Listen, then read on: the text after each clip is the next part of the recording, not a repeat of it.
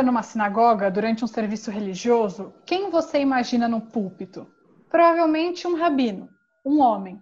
E é verdade que os homens são a maioria dos líderes religiosos no judaísmo, em número, claro, mas isso não quer dizer que não haja mulheres que ocupam esse lugar.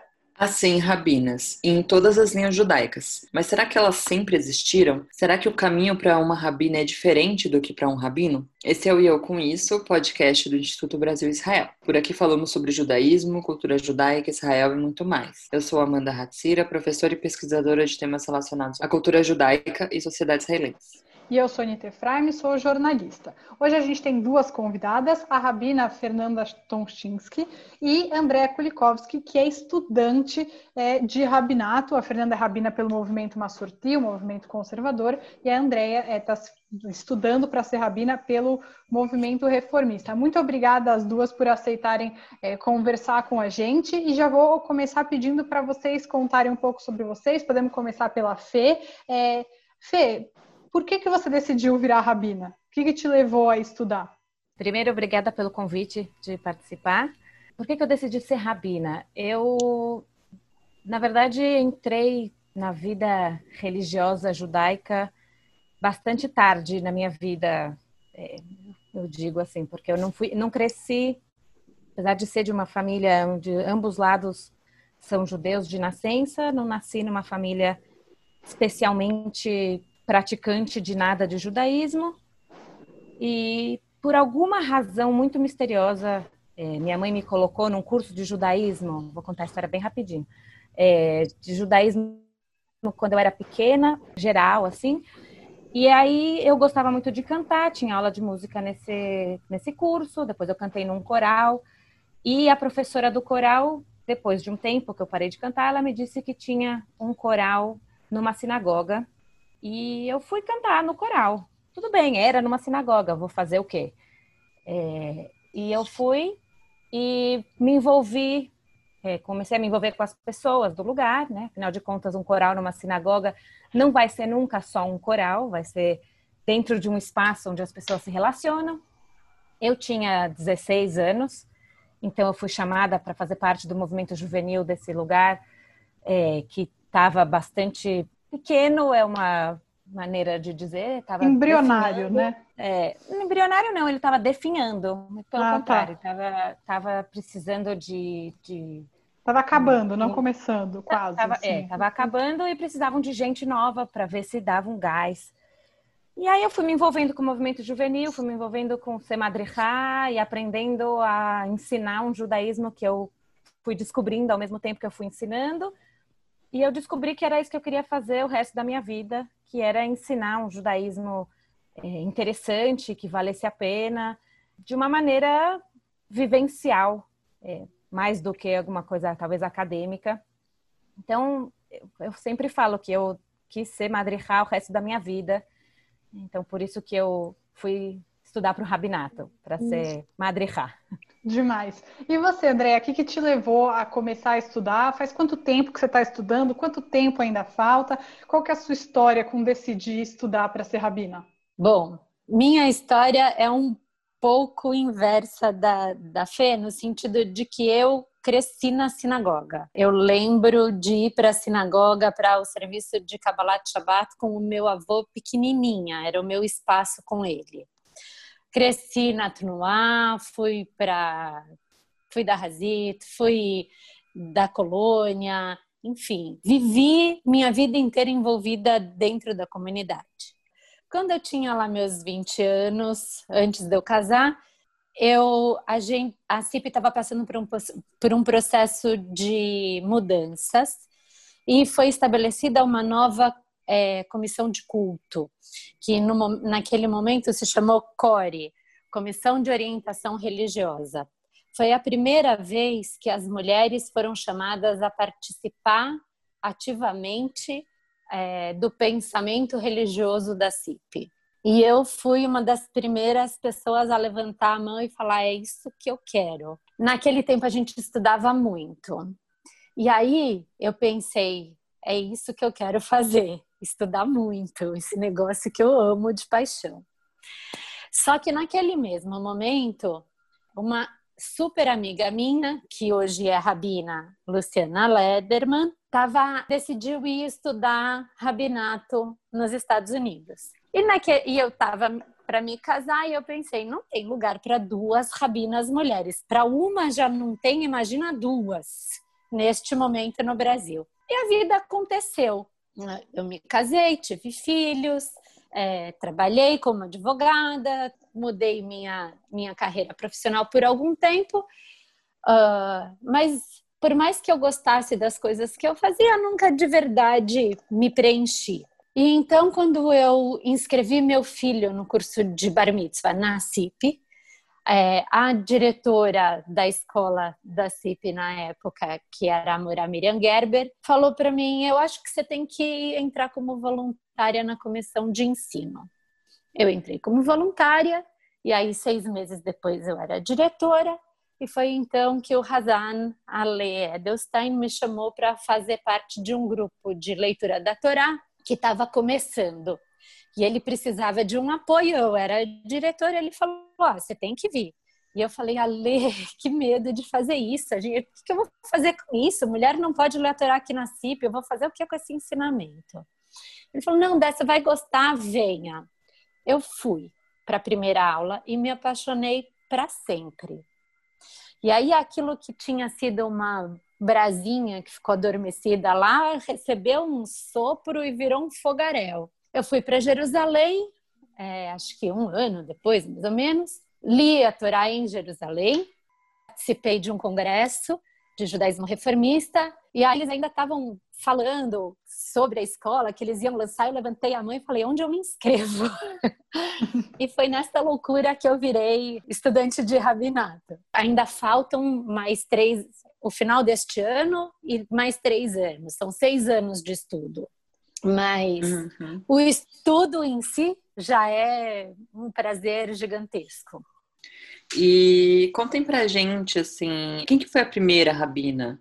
E qual a história delas? Porque eu não sei se vocês tiveram alguma história de alguma rabina que inspirou vocês a seguirem por esse caminho, porque é muito difícil, né? A gente decidir ser uma coisa sem referências, e muitas vezes a gente cresce sem essas referências.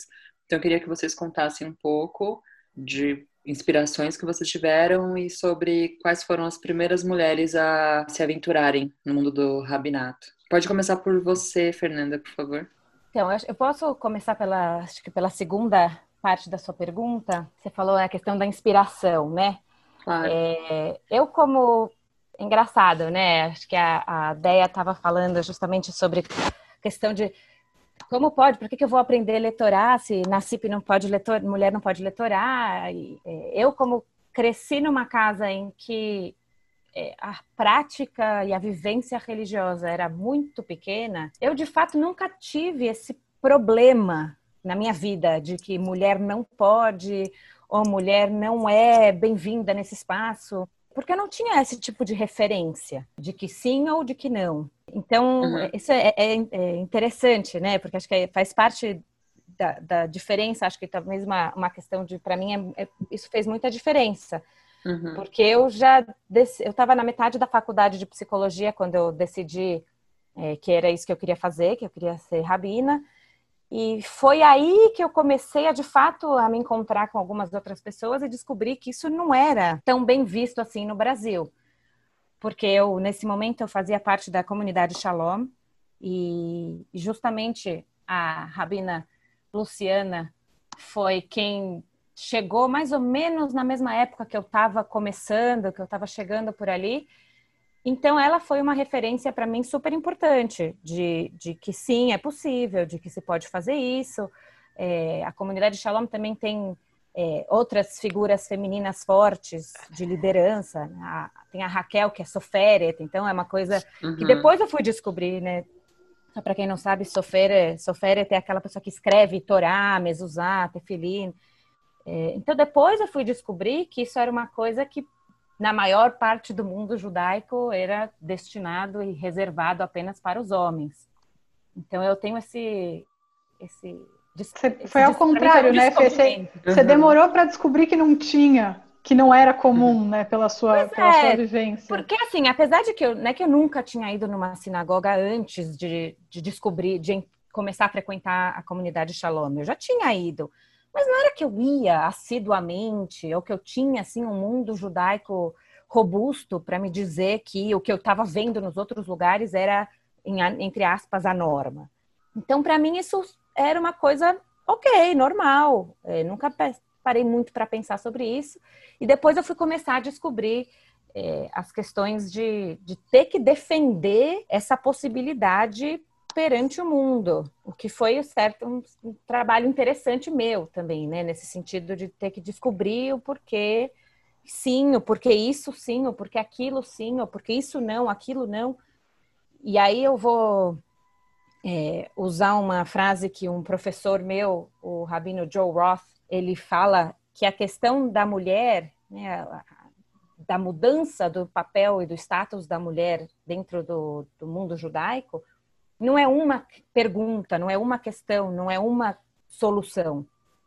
Porque cada pergunta, cada tema, cada, cada lei, cada regra, qualquer coisa que a gente puder pensar, elas foram pensadas e baseadas em questões diferentes as razões pelas quais as mulheres ficaram dentro ou ficaram fora de alguma questão, né, de, de liderar no púlpito, ou de ler da Torá, ou de colocar talito, ou de colocar tefilino, cada uma delas tem uma resposta diferente, é, baseada numa premissa diferente, baseada em, em raciocínios diferentes. Então, para cada uma desses, dessas coisas e, e todas as outras possíveis que a gente puder pensar, a gente tem que ir atrás das razões pelas quais esse mundo generalizado judaico proibiu ou deixou a mulher de, acabou deixando a mulher de fora de várias dessas práticas. Se a gente olhar é, para cada uma delas, a gente vai enxergar que as suas origens de por que, elas ficaram de fora, as mulheres ficaram proibidas, eventualmente em alguns, algumas muita gente vai dizer que as mulheres estão proibidas, é, e, e, em geral essas pessoas vão dizer que está proibido da Torá, o que é mentira. É, então você fala para sempre que alguém te falar isso, você fala, ah, é aonde está escrito na Torá que a mulher não pode fazer isso ou, ou aquilo. Uhum. Você vai falar, ah, não, está escrito na Torá que a mulher não pode pôr talito. Então a gente vai falar, ah, então aonde está escrito isso na Torá? Na Torá não está escrito que homem tem que pôr talito. Né? Assim como a gente coloca hoje em dia. Então aonde que vai estar tá escrito que a mulher está proibida? Enfim, esse é outro assunto. É, mas, mas então a gente vai ver que muitas coisas foram construídas sociologicamente, baseado em questões do momento em que elas foram escritas para serem deixadas de lado. É, né, as mulheres deixadas de lado dessas práticas ou dessas leis. Uhum. E a gente hoje em dia vive numa sociedade muito diferente daquelas, dessas em que foram escritas essas, essas exclusões. Então a gente se enxerga nessa, nesse mundo em que a gente tem que revisitar isso e falar, ah, calma, é, isso não tem nenhum sentido hoje em dia. E, se uhum. vê na possibilidade de, é, de trabalhar essa questão e mudar, é, baseado nas próprias fontes que a gente tem. E você, Andréa? Bom, eu, quando eu pensei a primeira vez que eu queria ser rabina, eu não tinha um único modelo. É, eu sabia que não existia no Brasil, eu sabia que existia fora, que era uma, que era uma possibilidade de estudo e de profissão só no exterior e não no Brasil. Mas eu entendia que alguém precisava começar esse caminho no Brasil. E isso faz mais de 20 anos. É, de lá para cá, inclusive, uma das coisas que aconteceu foi a descoberta de quem foi a primeira rabina ordenada rabina formalmente, que foi a Regina Jonas, logo antes da Segunda Guerra Mundial na Alemanha. Que é muito interessante e muito triste, na verdade, que ela foi uma rabina, ela foi ordenada porque ela era muito persistente Uh, ela morreu num campo de concentração e apagaram a memória dela. Ela pregava no campo de concentração. Ela trabalhou como rabina na Alemanha pré-guerra e apagaram a memória dessa mulher porque ela era uma mulher. Uhum. Então, para mim, tem uma responsabilidade muito grande da gente não só criar um espaço no Brasil para o pertencimento e para a expressão plena da mulher, como ela bem entender dentro do judaísmo, mas de ocupar esse espaço e trazer outras mulheres para ocuparem esse espaço. O espaço de pertencimento na sinagoga, o espaço de saber que tem é, o direito, a possibilidade é, e, de, de ser parte ativa do, do ritual. Então, para mim, é, quando lá atrás eu queria estudar e, e pensei pela primeira vez em ser rabina, era para criar um espaço. O triste é que hoje, mais de 20 anos depois, a gente tem no Brasil, morando, agora, agora que a Fê acabou de voltar, nós temos duas rabinas formadas, uma que se formou há menos de seis meses, e que é a Elka Rubinstein, e agora a Fê que voltou, eu e a Kelita estudando. Então, é muito pouco. E nós somos a metade da população. E sempre tem, uhum. né, essas matérias. Lembro quando, para quem não conhece, mas teve um tempo que a Debbie Greenberg estava aqui. Ela não é brasileira, mas ela veio, ela ficou um tempo no Brasil e ela trabalhou um tempo na Shalom, um tempo na CIP e virou matéria em tudo quanto era lugar. Meu Deus, uma rabina! E realmente, né, uma coisa muito louca, porque o ano é 2020 e a gente conta nos dedos de uma mão é, as rabinas formadas mais as estudantes, né? Uhum. Realmente mostra quanto isso ainda é algo que surpreende as pessoas, que às vezes as pessoas mal sabem que existe, né? Acho que é engraçado isso que você está falando, Anitta, em relação a, a quando a Deb estava aqui, a Rabina Deb, que, nossa, uau, uma Rabina. Isso eu acho que aconteceu talvez todas as vezes. Todas as vezes, é verdade. uma Rabina é apareceu aqui, porque a primeira Rabina que trabalhou no Brasil também não foi brasileira, foi a Sandra, a Rabina Sandra, no Rio de Janeiro isso já, agora eu não tenho essa data na cabeça, mas isso já faz um tempinho. Acho que era 99, um se eu não me engano. Eu pesquisei, acho pode que era algo assim. É, pode ser, pode ser. Por isso, já faz um tempinho. Porque na Argentina, rabina já é uma coisa um pouco mais normal. É, é, lá tem algumas, um número considerável. Então lá já era uma coisa mais normal, que é onde tem o seminário, foi onde eu me uhum, formei. É. O onde seminário tem formação rabínica, né? Uhum. Então, assim, lá, quando ela veio, já era, uau, uma rabina, que coisa louca. E depois, quando a Deb estava aqui, tem, quando a rabina Luciana veio, voltou para o Brasil, que ela terminou a formação dela no, em Nova York, ela voltou para o Brasil, também foi, uau, uma rabina. Quando eu comecei na CIP, eu já não era nem a primeira, nem a primeira no Brasil, nem a primeira brasileira, mas também foi um auê, uau, a rabina, apareceu em alguns lugares, a primeira rabina, né? É, é, sempre, uau, a primeira, a única, uau, que incrível. Porque é isso, dá para contar nas mãos, nos dedos da, de uma mão, né? Das duas mãos, as, as que passaram, as que estudam, as brasileiras. Uhum.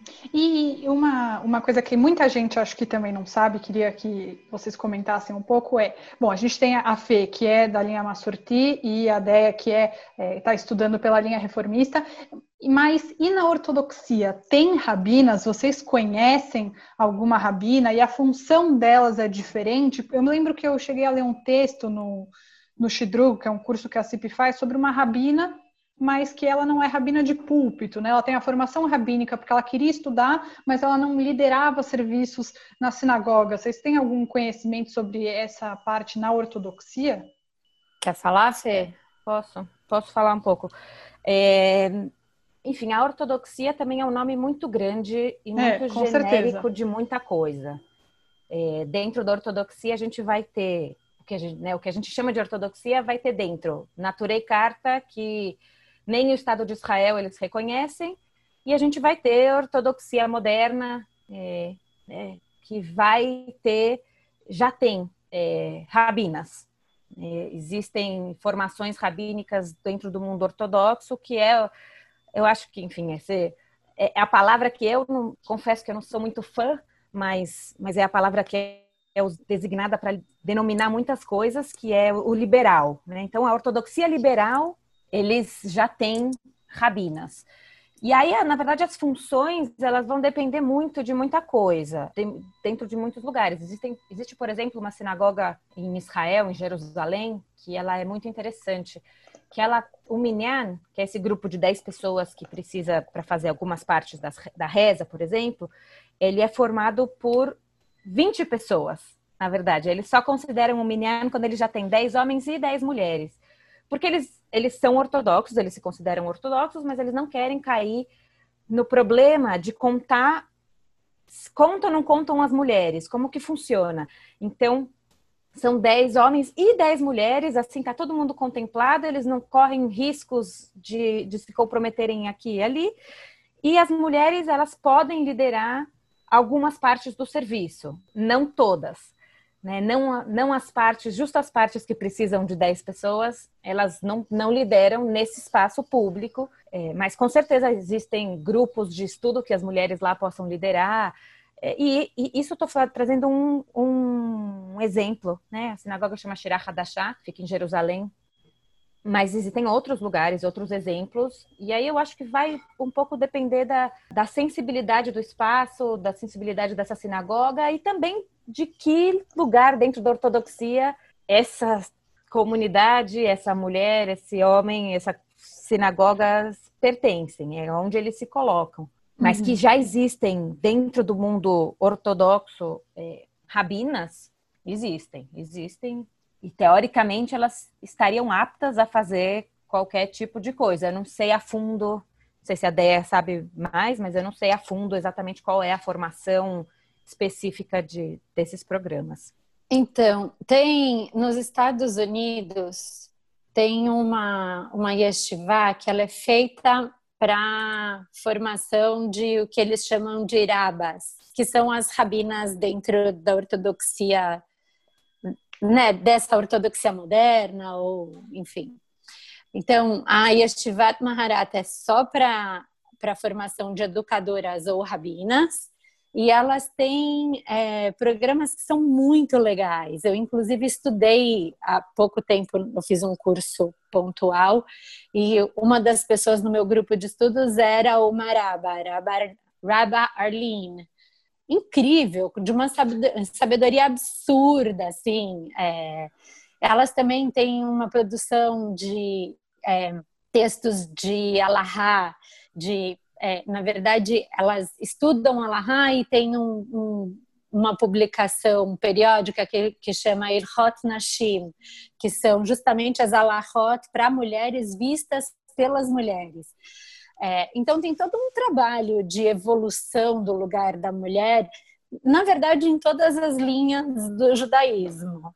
Eu queria saber de vocês como vocês acham que a presença de rabinas muda o judaísmo. Eu acredito que a resposta das duas vai ser sim, e, já então vamos para o como. Acho que a ideia pode começar. Vamos lá.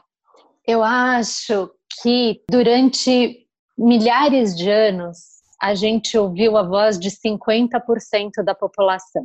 Tudo o que a gente tem de alahá tradicional, é, todos os textos tradicionais que a gente estuda e cita, todos os pensadores tradicionais que a gente estuda e cita, são homens.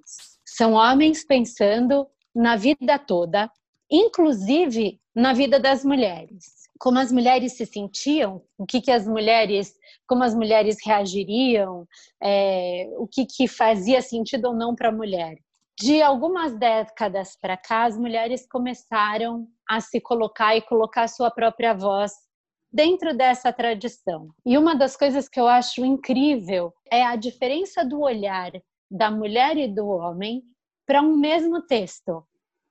Duas pessoas, sendo mulheres, homens, trans, todas as, né, independente de gênero, sexo, origem, origem é, racial, econômica, sei lá eu.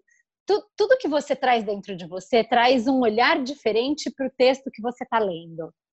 Então, a mulher, o olhar da mulher no texto traz um olhar diferente para o judaísmo. Isso é um. Dois, tem muitas coisas que são muito melhores de conversar com alguém que vai entender o seu jeito de sentir. Então, muitas vezes você precisa daquela figura ou para conversar, ou para olhar e almejar, ou para saber que o que você quer fazer, que, você, o que faz sentido para você, é possível, é válido, é, tem lugar. Então, eu acho que é, a mulher rabina é, é importante para dar legitimidade para a voz da mulher na comunidade e não só a mulher rabina, mas a mulher que estuda o judaísmo, a mulher que participa de qualquer forma da comunidade, é, ela é importante para dar esse pertencimento para todas as mulheres da comunidade, de uma maneira geral. E para você, Fê, o que, que, você acha?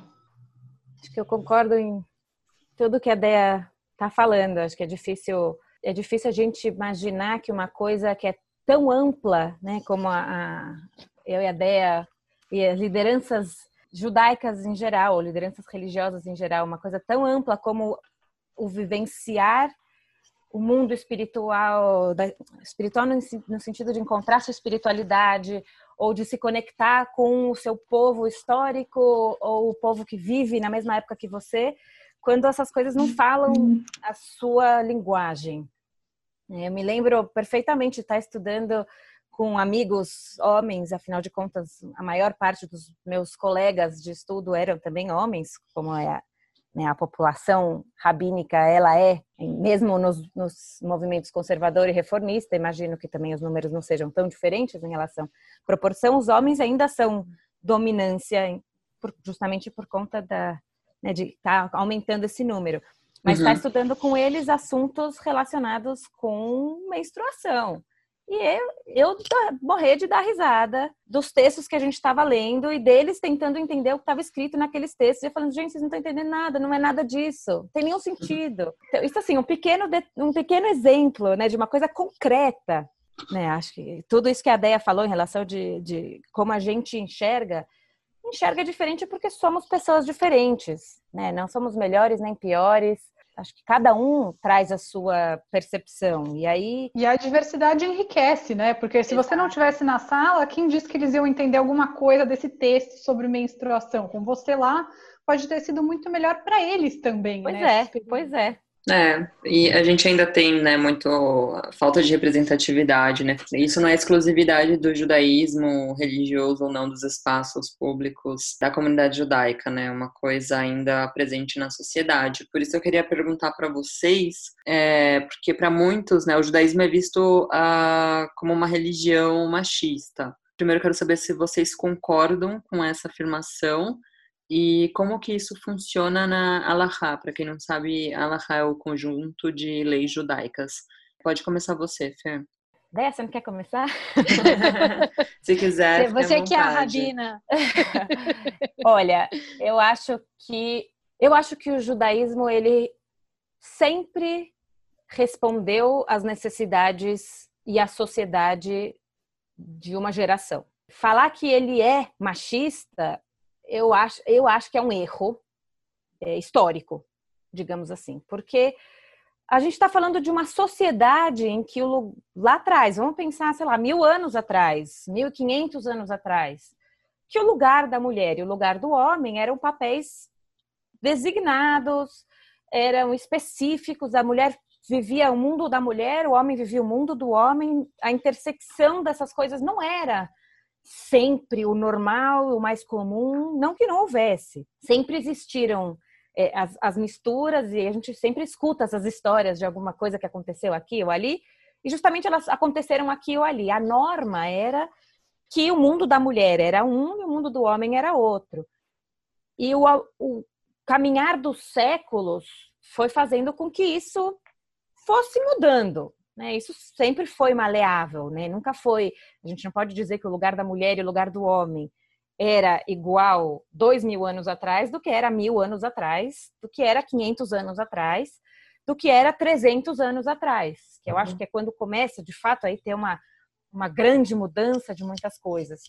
E aí o, o judaísmo respondia a esse mundo é, no qual eles viviam. Não era diferente do que era no mundo ao redor, eu acho, assim, em termos gerais. A gente tem aí as respostas que as pessoas da sua geração deram para as perguntas feitas pela sua própria geração. E elas não podiam ir muito além ou muito longe do que elas viviam, o que elas viam e do que elas entendiam ser o correto.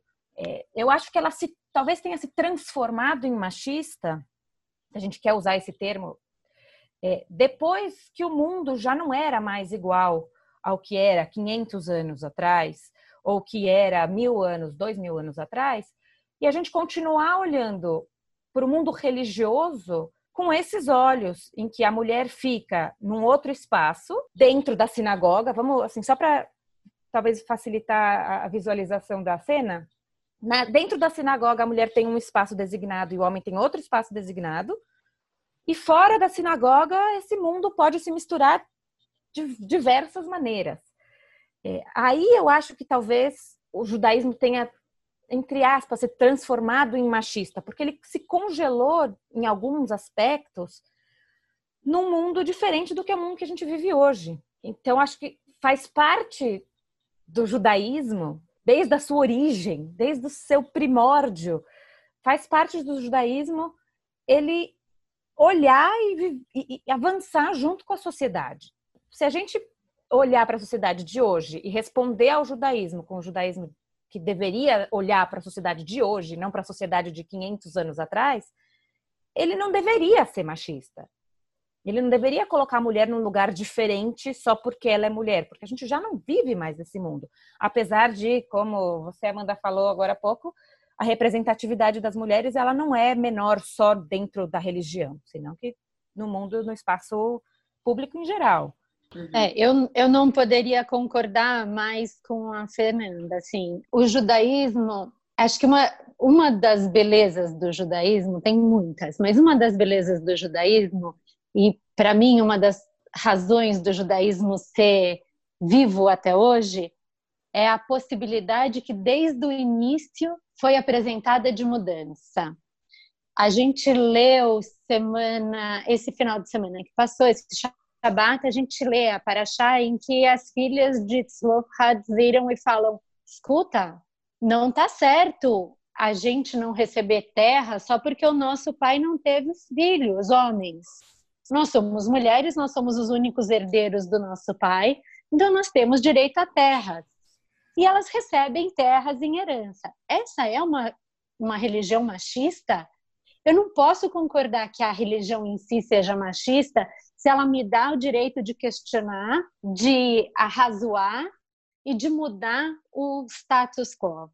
E o judaísmo, ao longo de sua história, foi isso. Ele foi vendo o mundo ao seu redor e foi absorvendo as coisas do seu redor que faziam sentido para aquele grupo de pessoas, né? para os judeus que estavam em cada lugar.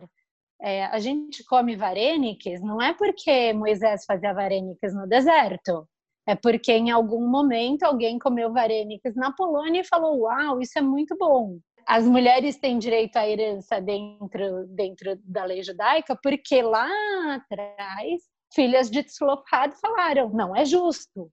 E é isso, a gente tem que aprender que o judaísmo não fica preso dentro da sinagoga. O judaísmo você leva dentro de você onde você vai. Se você vive uma vida judaica dentro e fora da sinagoga, o que você o que para você é a verdade e faz sentido fora da sinagoga, tem que ser verdade e fazer sentido dentro da sinagoga. A moral de dentro e de fora tem que ser a mesma, porque você é uma pessoa. Muito legal isso que vocês estão falando. Realmente, até pensando aqui, que fica mais legal pensar, fica muito mais legal e mais interessante pensar o judaísmo dessa maneira. E aí já quero aproveitar e perguntar eh, para vocês.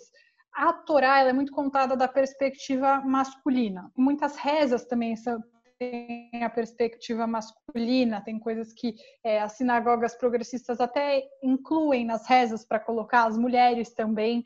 E eu queria ver, entender como vocês veem essa perspectiva masculina, como vocês fizeram para ter uma visão é, das mulheres da Torá, como incluir as mulheres nessa história do judaísmo. Isso vocês aprenderam no, nos estudos de vocês ou é uma coisa que vocês pessoalmente levam? Como adaptar é, essa parte, essa parte histórica do judaísmo? Não sei quem quer começar respondendo, pode ser a Fê. De novo, deixa a Deia responder. Então vai lá, Deia. Eu acho, é, tem, tem uma coisa que é muito importante para mim, entender o que você reza. E daí não é só a questão histórica, também tem uma questão moral. O que você reza tem que fazer sentido para você enquanto ser humano. Não adianta você rezar para Deus destruir os seus inimigos, matar gerações, se você entende que aquilo não é normal de rezar. Então, é, eu, é, eu entendo que estudar o que você fala, é, significar sua reza e imprimir quem você é naquela sua reza é extremamente importante. Existe todo um movimento feminista de trocar a imagem de Deus. A gente tem Deus é homem para a gente. Vocês já pensaram nisso? Você Muito. fala, você é, reza pronomes, um Deus. É, os pronomes usados para se referir a Deus é sempre no masculino, né? Você reza para um Deus homem, mas você lê na Torá que você foi feita a imagem e semelhança divina. Como lidar com isso? É, então, existe, existem pessoas que reescrevem a, a, a Tfilá para que o que você reza tenha um eu lírico feminino e que tenha um Deus que tenha também a imagem feminina. Eu acho que o pensar, o estudar, o ressignificar e o colocar de acordo com o que para você é confortável rezar é muito importante. Uhum. É, acho para mim é isso. É, eu quero completar, é, acho que um pouco o que a Dé está falando, no sentido de também lembrar que as rezas, se a gente está falando particularmente de rezas, elas foram escritas por homens, né, lá atrás. Né? Muitas das rezas elas vêm da época do Talmud até hoje, é, coisas que são é, a gente está falando de, de muitas gerações. É, e tem rezas que são mais modernas, os textos, mas eles são, em geral, é, todos escritos, a não ser em, em, em Sidurim é, mais modernos e mais recentes, elas vão ser todas escritas, os textos são todos escritos por homens.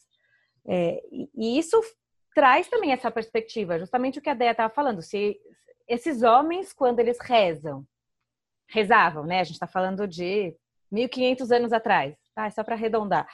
Eles estão rezando para um Deus ao qual eles foram criados imagens de semelhança. Não me parece ilógico ou irreal que eles escrevessem uma reza utilizando esse pronome masculino. Eu não sei como as mulheres lidavam com isso 1500 anos atrás, porque elas também rezavam, apesar de a obrigação de rezar não era talvez três vezes por dia, como é hoje, é, para as mulheres, estou falando, tá? Três, é, três vezes por dia na sinagoga, então uma reza talvez um pouco mais pessoal, talvez elas nem usassem essa liturgia que acabou ficando fixa nos livros de reza. Mas a gente tem que hoje em dia olhar para esse texto e se reencontrar, justamente como a Deia estava falando. E não só em relação ao pronome masculino e feminino, né? Mas tem tantas outras coisas na reza, sei lá, a mim me arrepia um pouco. Eu falo, gente, eu não consigo falar isso. Não vai dar, eu preciso. Aí tenho duas opções, né? Nesse sentido, a gente tem duas opções que vai, vale para todo mundo. Ou a gente tem que ressignificar aquilo que está escrito, porque a gente quer manter aquele texto que vem sido dito há gerações e gerações e gerações, que é uma opção válida né? Você ressignificar aquilo que está escrito ou fazer alguma mudança. E aí pode ser uma mudança na questão de gênero, pode ser uma mudança em relação ao que quer dizer mesmo, não, né? A Déia está trazendo, eu trouxe um exemplo essa de aniquilar os nossos inimigos. Essa para mim é uma que a mim não desce direito. Eu ainda não consegui trocar ela, eu digo na minha reza pessoal, porque, enfim, né, tem aí uma questão minha um pouco de, dessa tradição, mas eu ainda não ressignifiquei ela de todo. Então eu, quando passo por esse texto, ele vai, ele, isso ele tá na reza diária todos os dias, três vezes por dia. Então ele vai assim, ele desce engasgado, sabe? Precisa fazer alguma coisa em relação a isso. E aí a Torá, você perguntou, né, em relação à, à leitura da Torá, não a leitura em si, mas a, como a gente lê a Torá, né? É, a Deia também já tinha dito que todos os clássicos é, comentaristas da Torá são todos homens. Mas existem hoje em dia vários textos de pesquisa é, literária em relação ao texto da Torá, que talvez dizem que tiveram mãozinhas femininas aí em algumas partes, por exemplo. Enfim, isso já é um tema é, para um outro dia, que é um tema talvez mais complexo, mas, mas já existem hoje em dia mulheres que são reconhecidas no mundo da interpretação como pessoas, é, como mulheres que são, dá para a gente ler, estudar junto com esses comentaristas clássicos. Infelizmente, a gente não tem um comentarista clássico que seja mulher para ajudar a gente a entender é, a, a Torá a partir dessa perspectiva, mas a gente, cada, cada, com, cada um que lê, lê com os seus olhos. Então, a gente vai ter que começar a aprender e entender que as mulheres que estão lendo vão entender com os seus próprios olhos, trazer as suas experiências. Uhum. E aproveitando que você falou de ressignificação, Fernanda, existe uma versão de feminismo dentro do universo judaico? Contem pra gente um pouco das novidades desse mundo. A Fernanda contou que já existem mulheres que, que fazem novas leituras da Torá. E aproveitando esse gancho, também queria que vocês contassem um pouco sobre as Nashota Kotel, né? Vocês que tiveram experiência vivendo em Israel, em Jerusalém. Queria que vocês contassem um pouco pra gente. Começando com você, Andréa. Bom, eu, eu tive a, o privilégio de de ler a Torá uh, uma vez com as Nashata Kotel, que foi uma experiência muito importante. Um, de sentir a, a agressividade de mulheres e homens judeus contra uma maneira de se expressar, mas também para entender é, que existem mulheres de todas as linhas judaicas. Lá, justo na Shotakotel é formada por mulheres de várias denominações. Hoje em dia, a diretora executiva é uma mulher que vem da ortodoxia. E, e é muito bonito ver é, a determinação e a entrega por criar um espaço de reza para a mulher.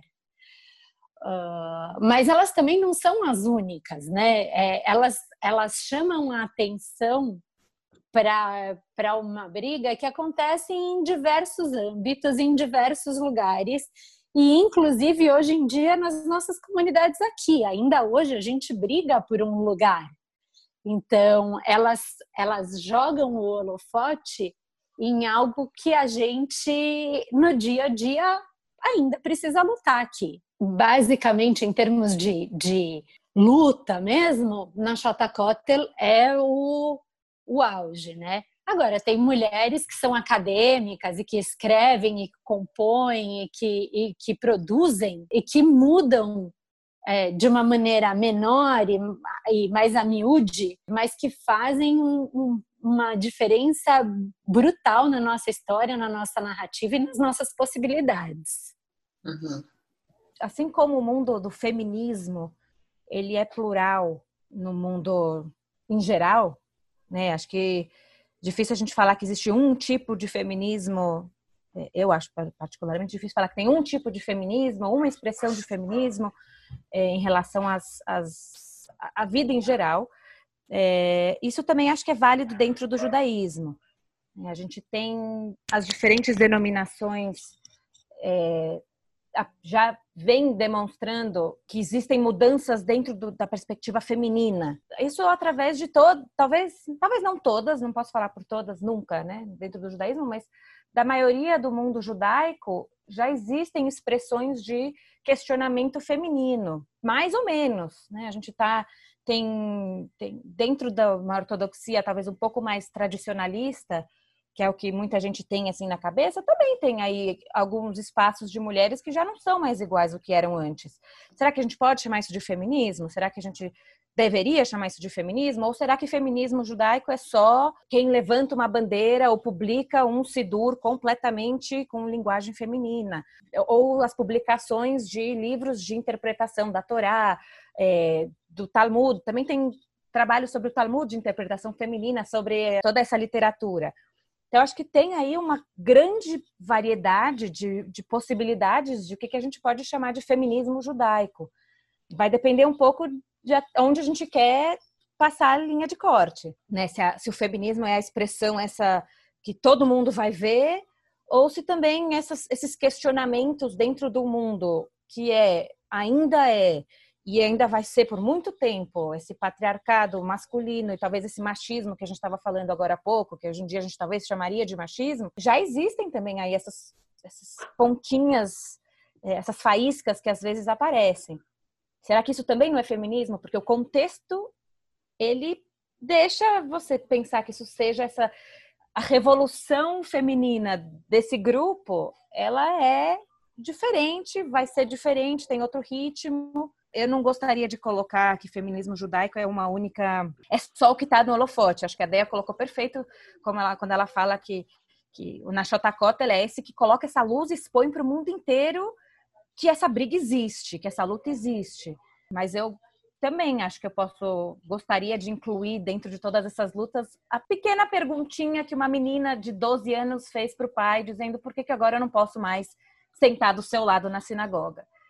O que eu acho muito interessante de tudo que vocês falaram é que ao longo do tempo, a gente foi vendo uma linha do tempo nas coisas que vocês estavam dizendo, e quando, conforme a sociedade foi mudando, as demandas começaram a aparecer também no judaísmo, porque as pessoas que formam uma comunidade religiosa, elas são as mesmas que formam a sociedade, então vai andando em paralelo, né? O movimento feminista ele surge, é, enfim, há muito tempo, mas ele explode mais recentemente e no judaísmo as coisas vão acontecendo nesse mesmo tempo, com as suas peculiaridades, suas particularidades, mas também vão acontecendo. E eu acho essencial a gente ter as vozes de vocês aqui, então queria já agradecer muito pela participação de vocês, porque é um crescimento para todo mundo, que se ainda acha estranho ter uma rabina, só é estranho porque você ainda não viu, mas isso não quer dizer que seja errado, que seja incomum. E o que mais me tocou foi é, que vocês estavam falando sobre o machismo ser o que você faz diferente dentro e fora da sinagoga. Se eu estou o dia todo sentada ao lado do meu pai, do meu irmão, na minha casa, por que, que eu não vou sentar do lado na sinagoga? Por que, que na sinagoga eu sou diferente? Eu achei incrível isso que vocês uhum. falaram e foi muito, muito legal conversar com vocês. Foi mesmo, gente. Muito obrigada, Fernanda, por falar mais uma vez com a gente. Sejam sempre bem-vindas. Eu agradeço muitíssimo a oportunidade, querendo só chamar que eu venho. Foi uma delícia. Foi mesmo. Obrigada. Obrigada mesmo. Até uma próxima. Tchau, gente. Até, até. a próxima, então. Quem traz o IB Indica dessa semana sou eu, a Malca, editora de conteúdo do nosso podcast. Tenho duas indicações para trazer para vocês para essa semana. Falando de rabinas, é, queria trazer algumas coisas de mulher e judaísmo para vocês. Então, a primeira é uma série do Netflix chamada A Tenda Vermelha, que fala sobre Dina. Dina é a única filha de Jacó e conta um pouco a perspectiva bíblica na visão dela e coisas que poderiam ter acontecido é, com ela durante, durante a história. Isso tanto é um livro como agora uma série no Netflix. São feitas pela Anita Diamond, que é a autora dessa, desse livro, e vale muito a pena conferir. E a minha segunda dica para vocês é um livro chamado Standing Again at Sinai, da Judith Plaskow. Então, é quem aí tiver, quem tiver uma vontade de ler algum livro em inglês. Ela fala de uma abordagem feminista no judaísmo, que traz críticas à religião é, e à tradição patriarcal, e ela analisa um pouco como poderiam ser feitas essas mudanças no judaísmo daqui para frente. Também aí é um livro interessante para se pensar em coisas novas. O Eu Com Isso teve produção de Ana Clara Malca Burman e Anita Efraim, edição de Amanda Hatsira e apoio de Daniel Dueck, Marília Neustein e Rafael Cruxim.